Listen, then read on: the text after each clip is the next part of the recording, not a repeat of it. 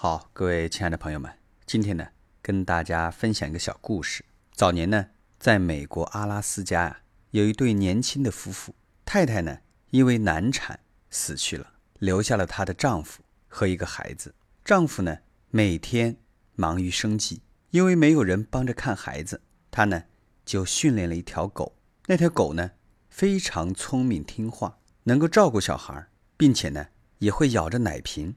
给孩子喂奶喝，抚养孩子。有一天呢，丈夫出门去了，她就叫小狗照顾孩子。她到了别的乡村，因为大雪封山呢，当天不能回来，第二天呢才能回家。等第二天回到家的时候，小狗呢闻声出来迎接主人。当他把房门打开的时候，眼前的一幕啊让他惊呆了。屋子里啊到处是雪，抬头一望呢，床上也是雪，孩子呢。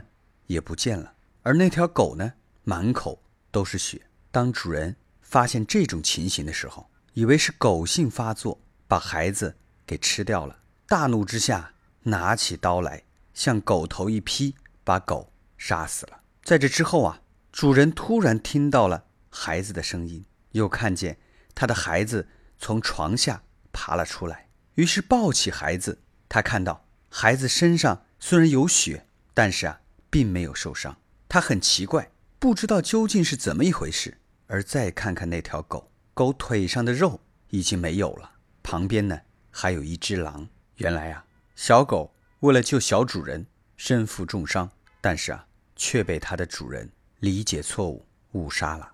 所以呢，冲动之下做的决定往往都是错的。遇见问题的时候，我们必须先冷静分析，因为冲动。如果能够解决问题，人类啊就跟野兽没有什么区别，就不需要用脑袋思考了。